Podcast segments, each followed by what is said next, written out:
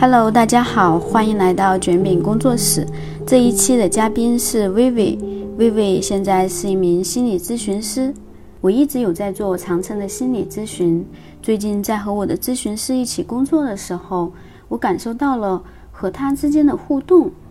然后就对来访者和咨询师产生的这种咨询关系很感动。带着这种兴奋的心情，我就通过共同的朋友找到了薇薇。想要和她一起聊一聊咨询关系，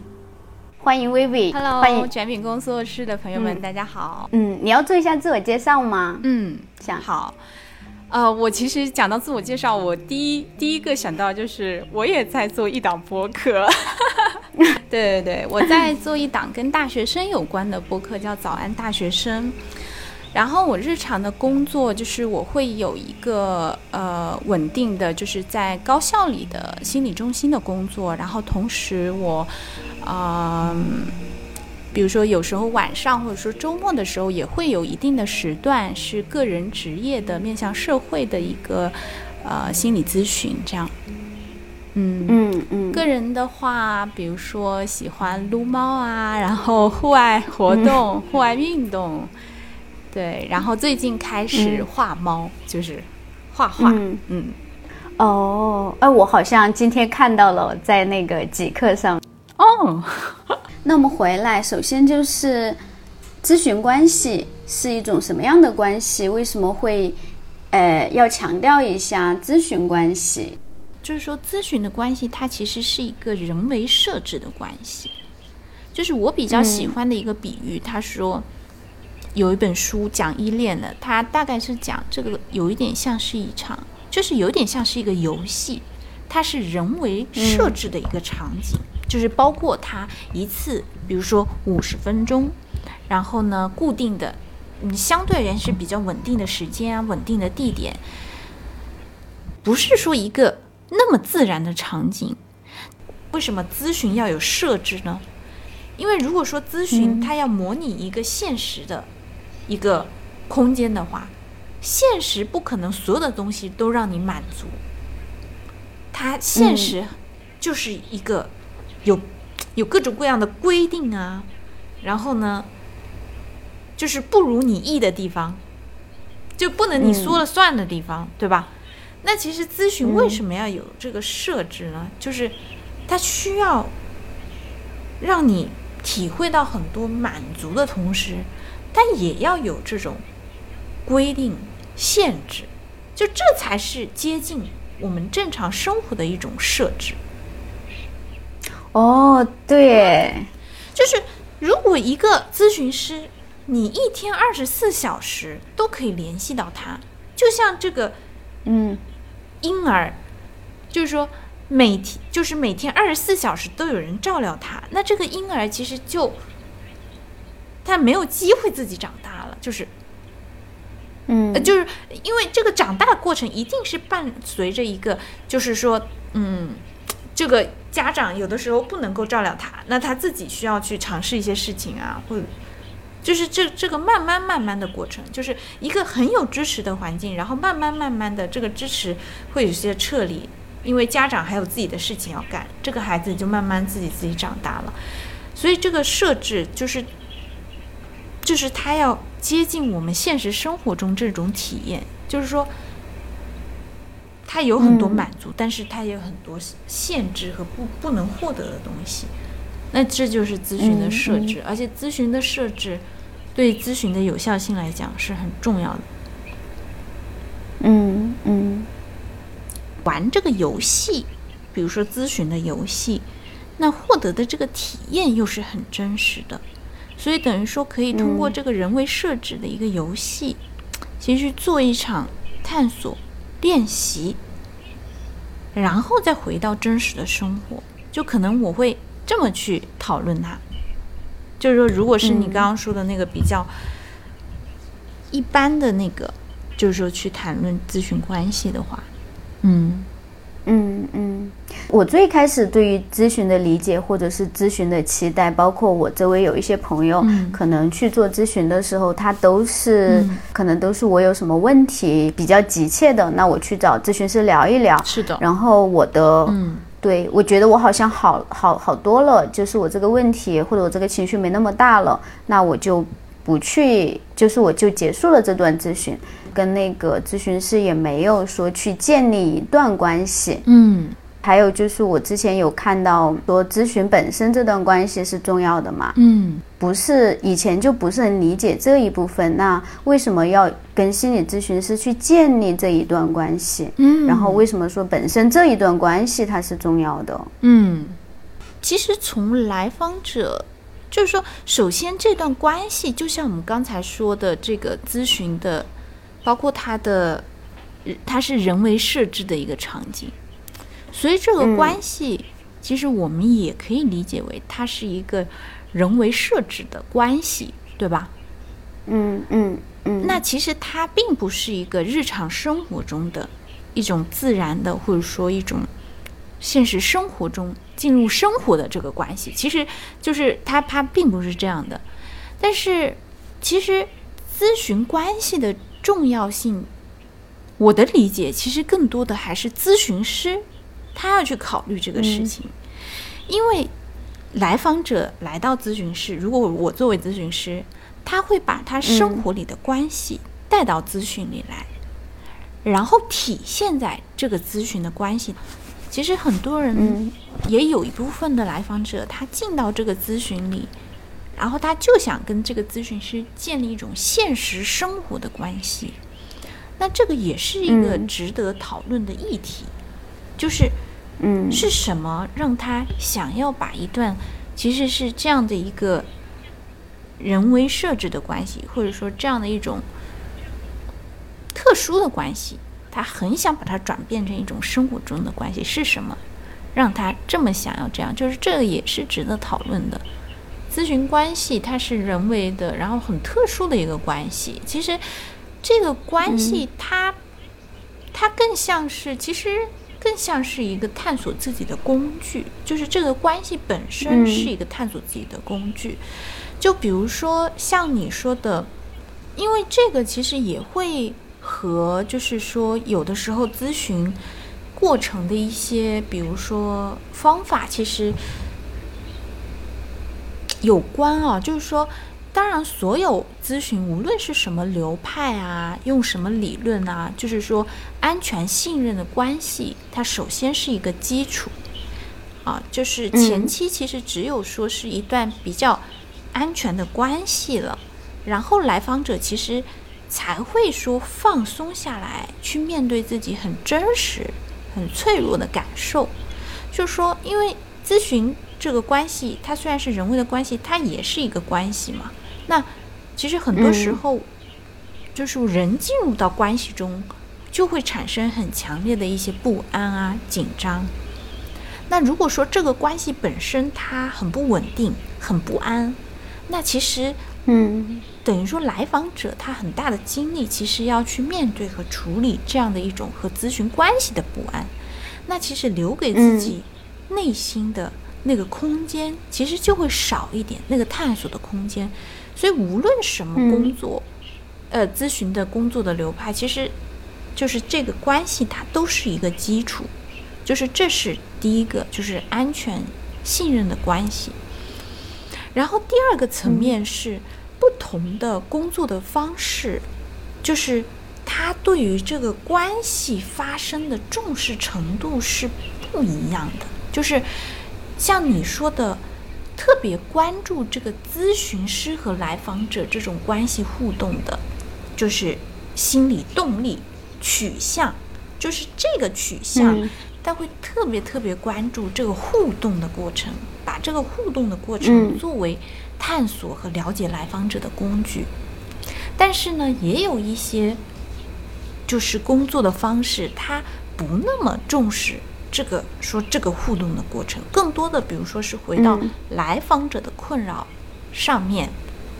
然后比如说就事论事的谈论，或者说他讨论他的内心，所以嗯就不大一样。但是整体来讲，就是说，对于心理咨询，它有效发生的，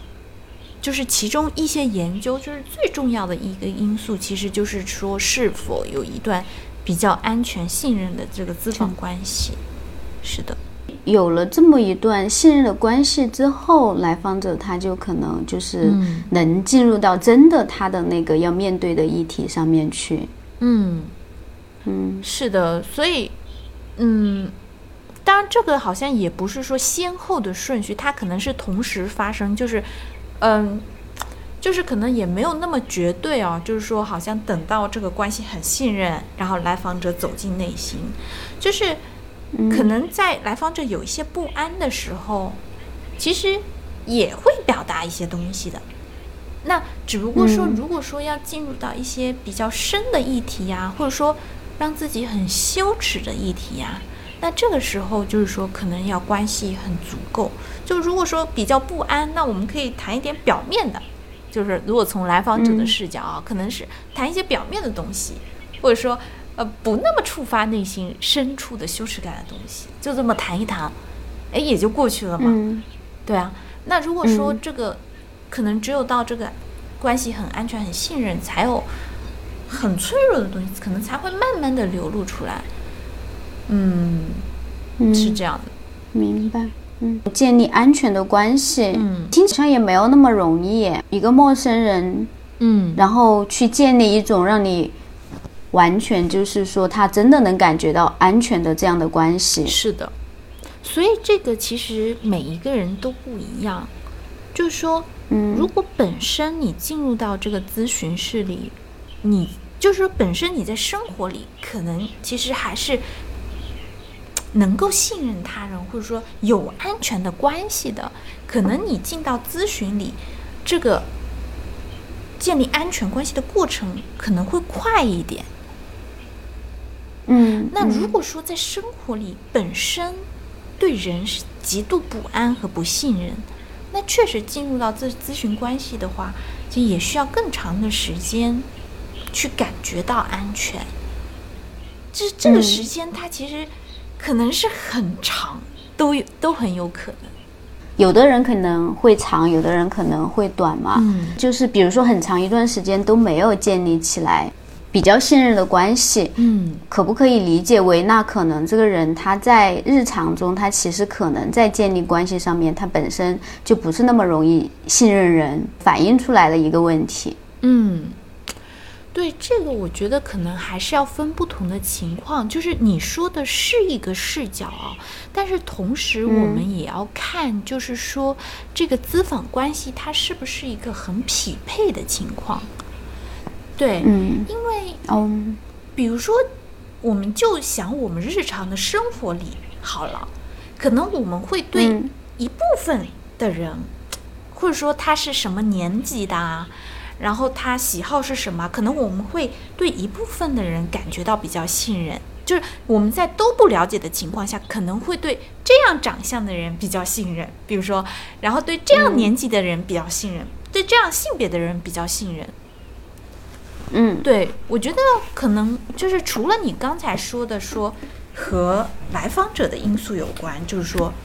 对关系的安全感的问题、信任感的问题，其实也还有这个咨访关系匹不匹配，然后包括这个咨询师的回应啊、胜任力啊等等，我觉得也都有关系。所以我觉得这是一个蛮复杂的一个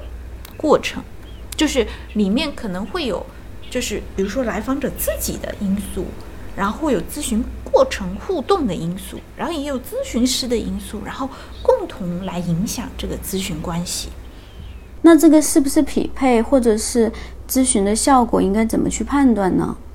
我说咨询它有没有效果，就这是一个还是相对比较主观的一种体验吧。嗯嗯，对。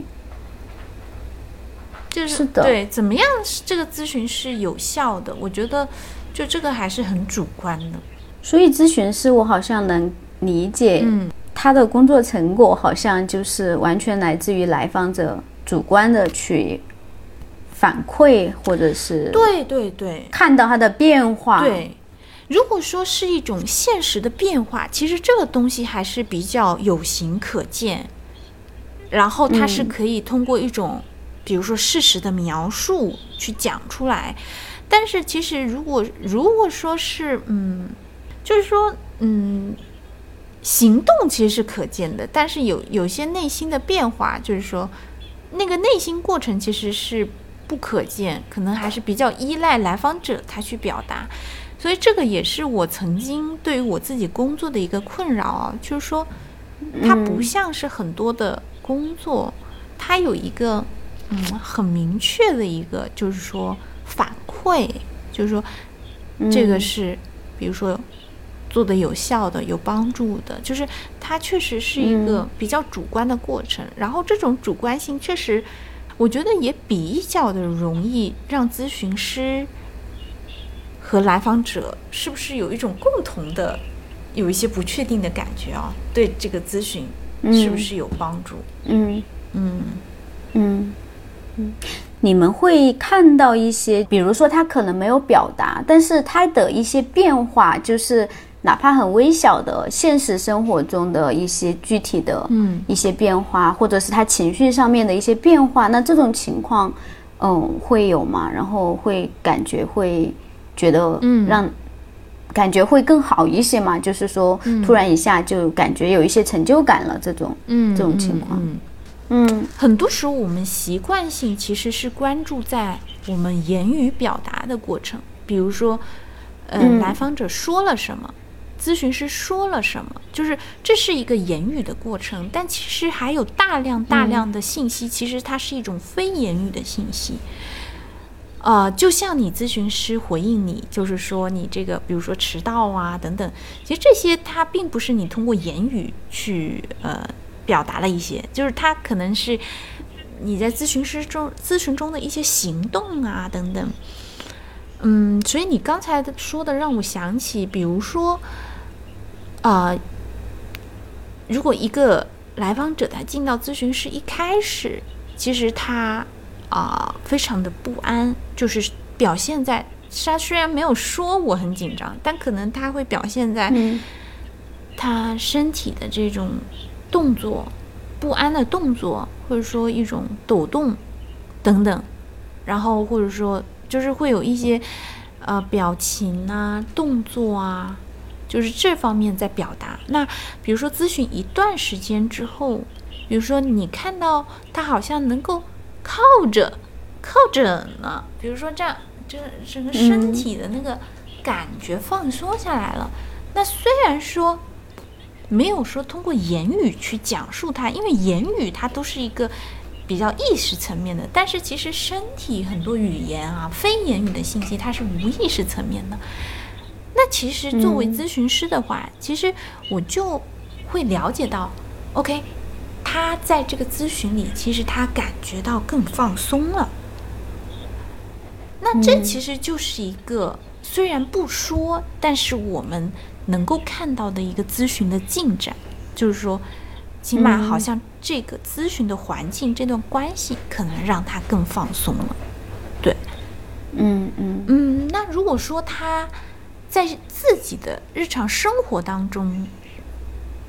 这个确实还是比较依赖于他自己的讲述，对。对，因为咨询师除了通过来访者，而且很难进入到说，也不会进入到他的那个现实的生活，是这样。所以如果说一个来访者，我在想象哦，也许他自自己在生活中，然后已经感觉挺好的。然后，但是他来咨询室说还是不够，还是不够，还是不行，就是那那确实也是有这个可能，对吧？嗯嗯嗯，就是咨询师在这个这个过程中好像也不是那么好受，他可能在生活中有一些变化了。当他来咨询室，他肯定也是说他最近不太开心的事情，嗯，在表达这一些，嗯，然后咨询师好像确实也没办法去。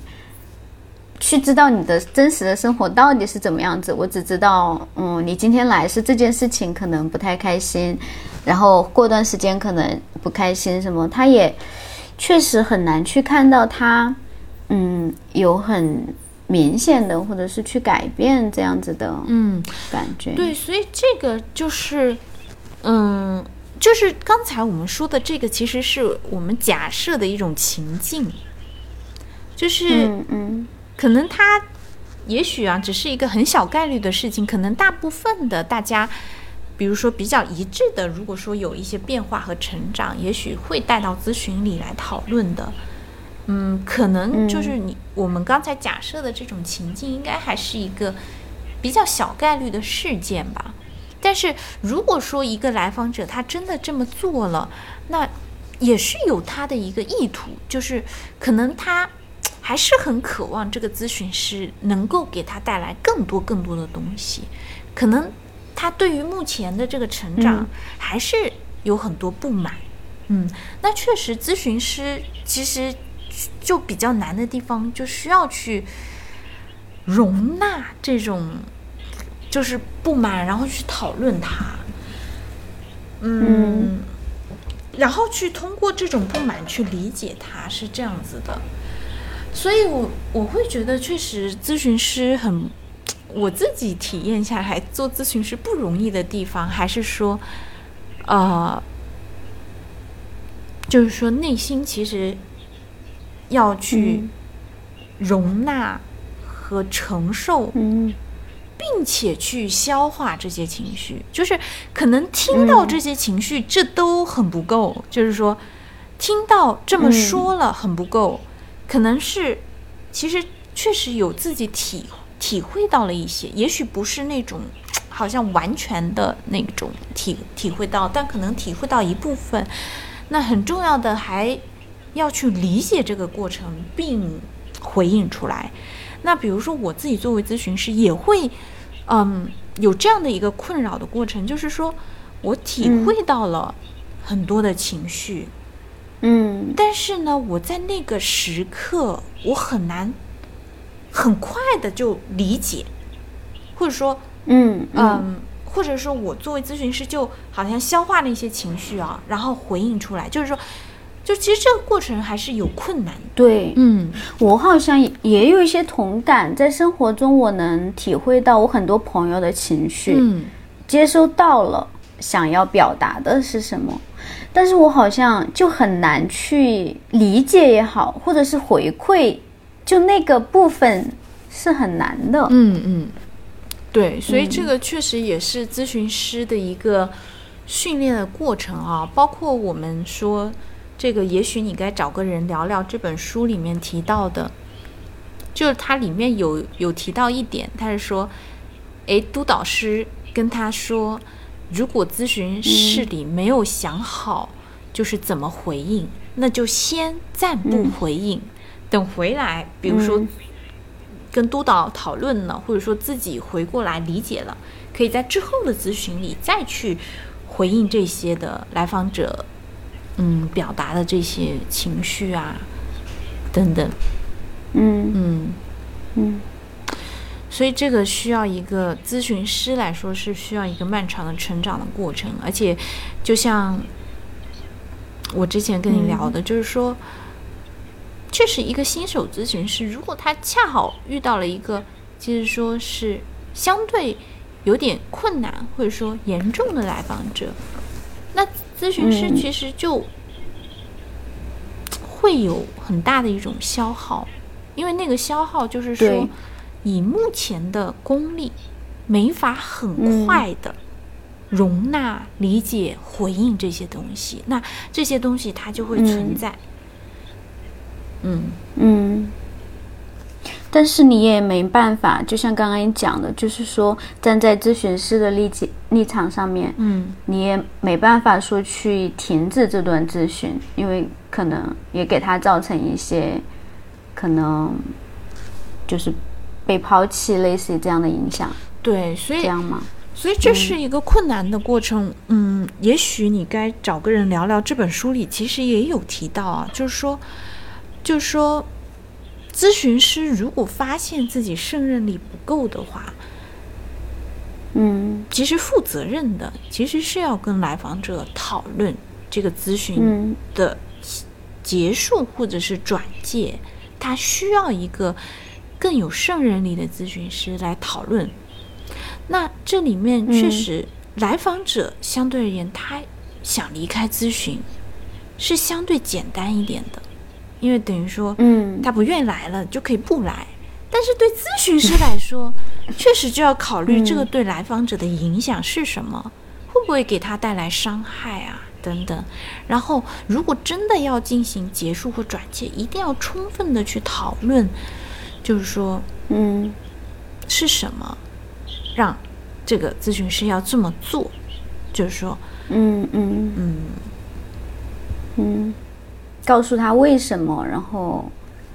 嗯这样坦诚的去聊。嗯，然后能够减少说这个过程带给他，包括如果说有被抛弃的感觉啊，也要是说充分的讨论之后，嗯所以就是这个也是，其实你刚刚说的这几点都是我在做咨询师的过程中哦，我曾我觉得有的时候会觉得累和疲倦嗯和委屈的地方，嗯嗯就是等于说，就是这段关系里，就是说咨询师他是要承担他的一些责任的。嗯嗯。那最基本的就是说，起码不能说伤害咨询师，这起码这个咨询关系他是不会带给来访者伤害的。嗯，嗯。嗯所以这样子的话嗯就得嗯承、承受一些，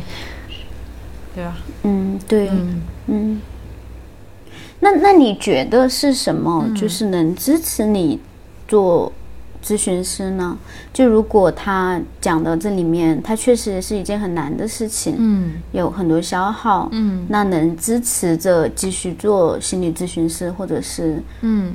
嗯，那动力会是什么呢？嗯，就是当我谈到这种很难、很消耗，其实虽然我们从这个角度来讲啊，就是说它是一个，比如说让咨询师很很心累的过程，嗯嗯嗯。但如果说其实就是这个事情，它还有另外一种叙述的方式，就是说，就是通过这个很困难的过程，比如说咨询师要寻找督导老师的帮助，嗯然后要更花更多的精力去理解，就是这个这些情绪的产生，比如说，无论是来访者带来的，还是咨询师自己的，然后等等，嗯。就是这个过程也是说咨询师一个迅速成长的过程，就是说，因为嗯。如果说是给咨询师带来这么多的情绪消耗的话，就是说，这里面一定还是有很大的一个成长的空间的，就是它也是一个咨询师成长的动力，包括这个成长动力，也许回过来也会帮助到这个咨询的过程，就是比如说，嗯如果说通过督导。呃，获得了一种很有力的支持，然后回到咨询里，然后度过了一个咨询特别困难的时刻，那咨询确实得咨询师得到成长，然后这个咨询的关系，嗯，然后包括来访者，就可能这是一个共同成长的过程。对，嗯所以这种嗯累啊消耗，就是它它另外一面也是一种好像不断的成长的一种动力嘛。嗯，但是嗯也有一种情况，就是说，实在这个情况已经超出了咨询师的胜任力了。嗯那这个时候就是说，你咨询师，比如说，哎，你再投入的督导，或者说，嗯，你去学习，可能你确实就是 handle 不了这个情况。那其实，所以为什么需要咨询师要有督导的支持？其实也就是去把关，就是说，像这个超出胜任力的，就那就得转介给更有能力的、资历的咨询师。嗯，就是咨询师的体验啊，就是他有的时候是可以去帮助理解来访者的。就如果说有的时候，就是说咨询师在这个咨询里体会到很多的绝望感，然后呢，觉得自己很无能，无意、无价值这种感受，就是这个感受也很有可能是来访者的感受。所以就是说，嗯，虽然说那个体验它很很糟，但是有的时候这种体验回过来是可以理解来访者的。就像我有的时候去见一些来访者，然后我会很害怕见到他，那个感觉，说实话确实会有消耗。那就是说我在咨询之前，然后体会到这些情绪嘛。嗯，就是这种恐惧。那后来我就想想，就很可能这就是来访者他在生活里体会到一种感觉，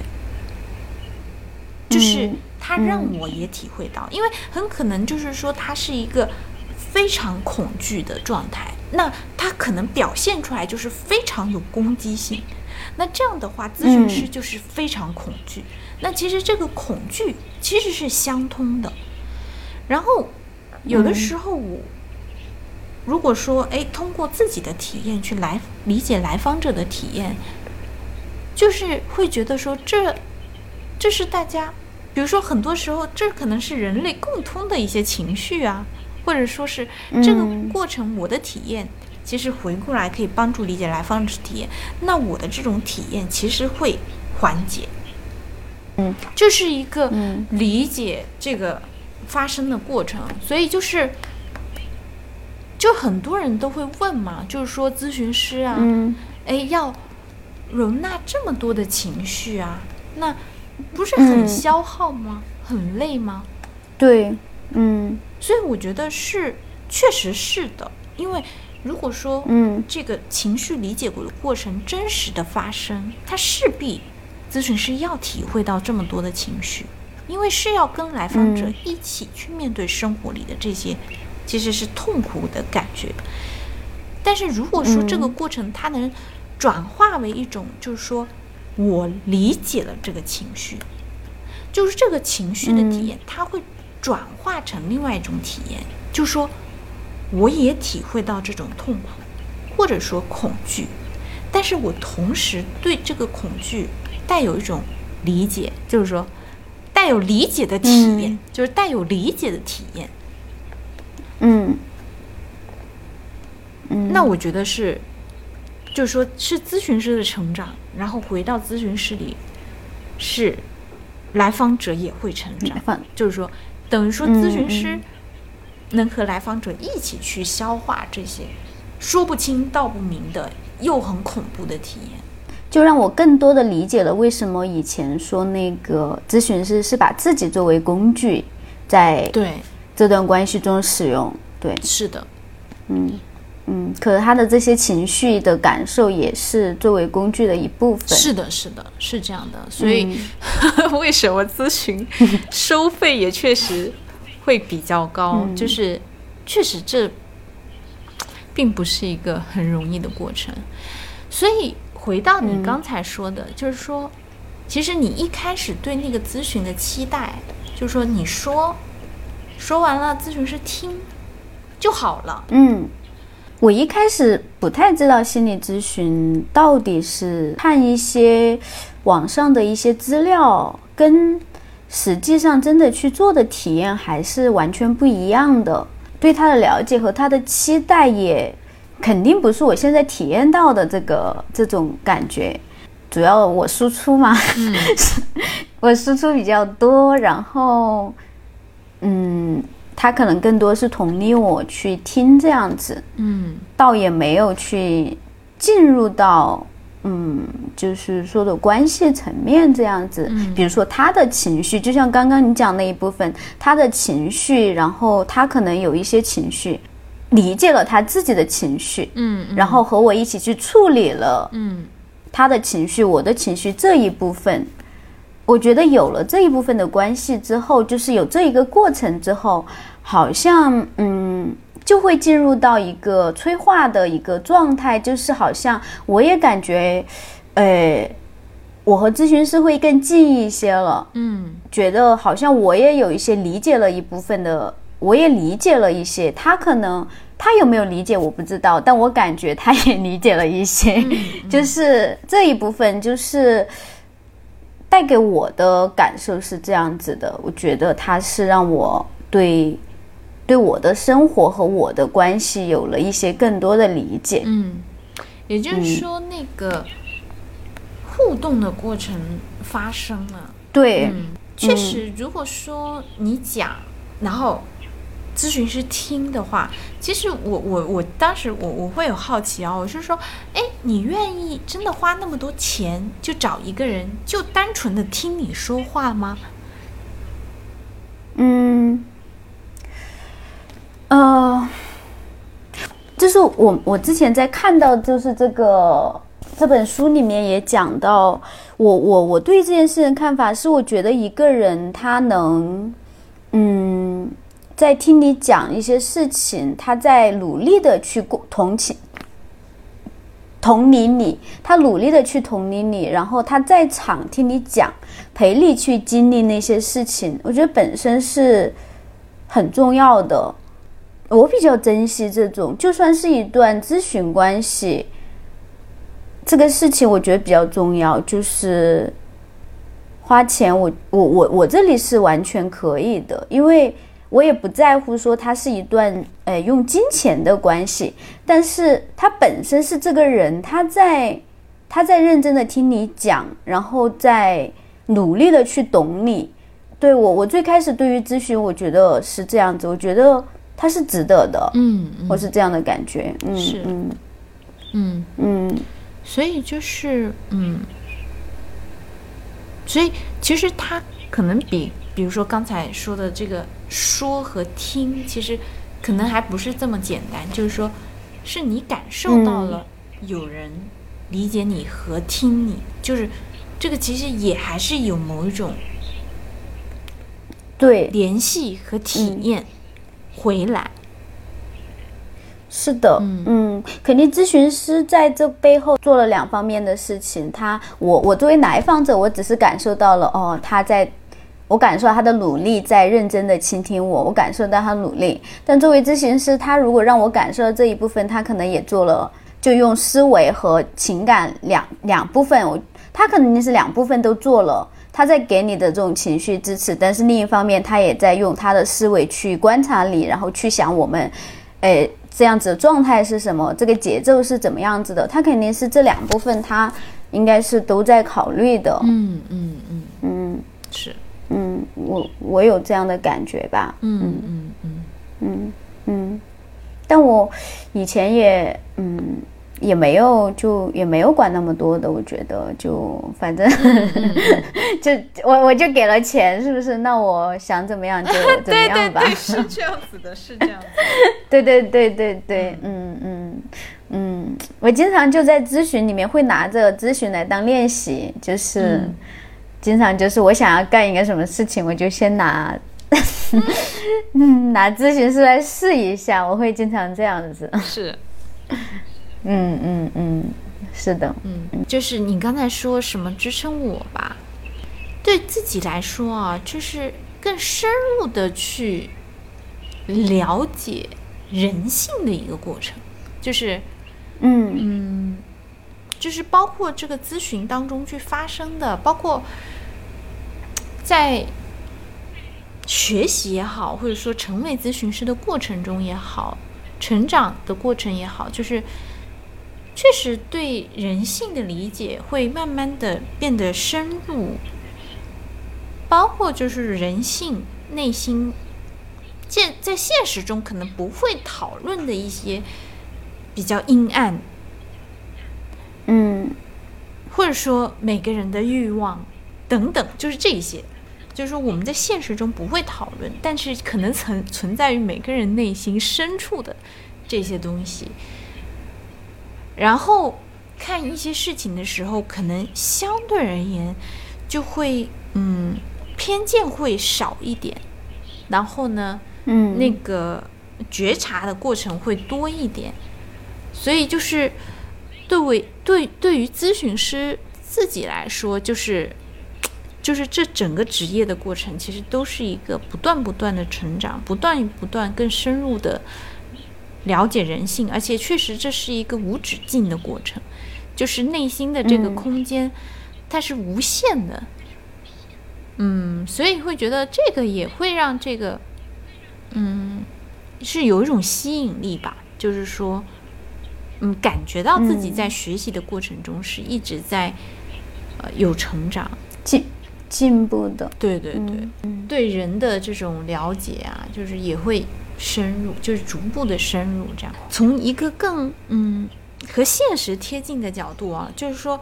做咨询师这个职业，我觉得很大的一点好处就是它不依赖于一个系统，就是嗯，哎，我不需要一定要在一个企业、一个学校，然后我才能成为一个咨询师。我就是我独立的就可以成为一个咨询师，就是说，然后自己就是可以独立的职业，就是我觉得这个也是会带来，呃，在职业方面一种很幸福的感觉，就是说，嗯。嗯，比较自由，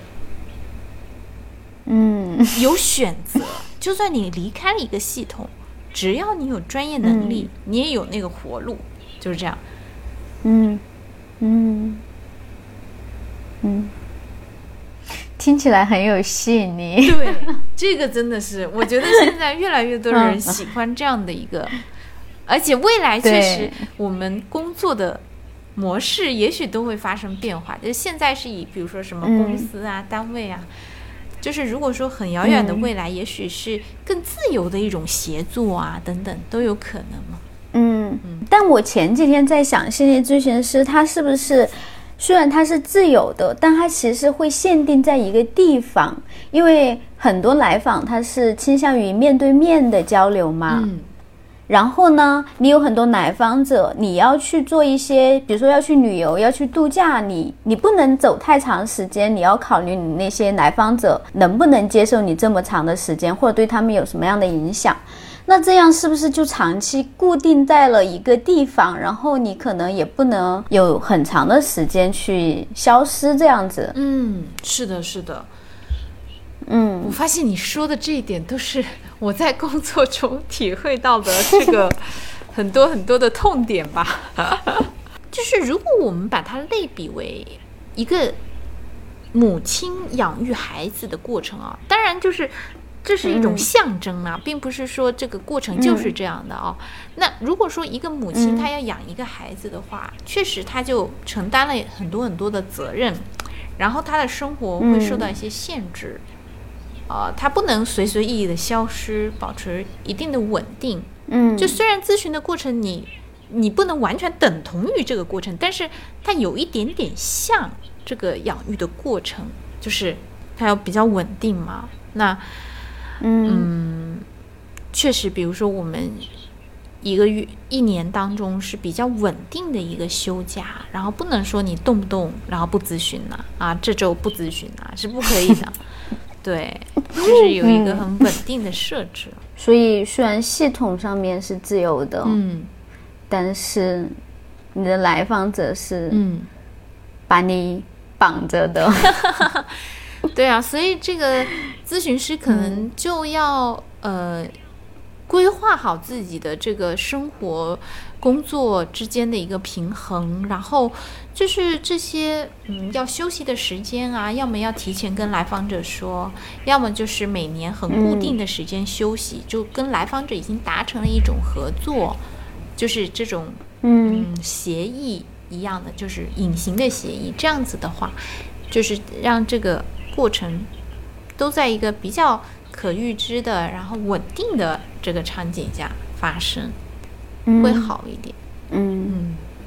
嗯嗯。那我收个尾吧。嗯。今天就还是给了我很多，就是心理咨询师的视角，就是让我看到了更多的在咨询师这个位置上面的嗯情绪和他们想的、考虑的各个面。对我来说，可能就是就是我梳理了一下我作为咨询师的一个些痛点吧，和一些呃让我感觉到其实是有获得和成长的地方。嗯嗯，感受到你的痛点。啊，对对对。你要再说一下你的播客吗？啊，播客啊，哦，对，我的播客其实主要还是大学生听的。大学生听的话，就是大家感兴趣的话哦，就可以听听看。对，早安大学生。大学生的一些迷茫。嗯，是的，迷茫。如果有迷茫的大学生欢迎去听。早安大学生。好的。好。是好好那谢谢薇薇嗯。好拜拜。拜拜。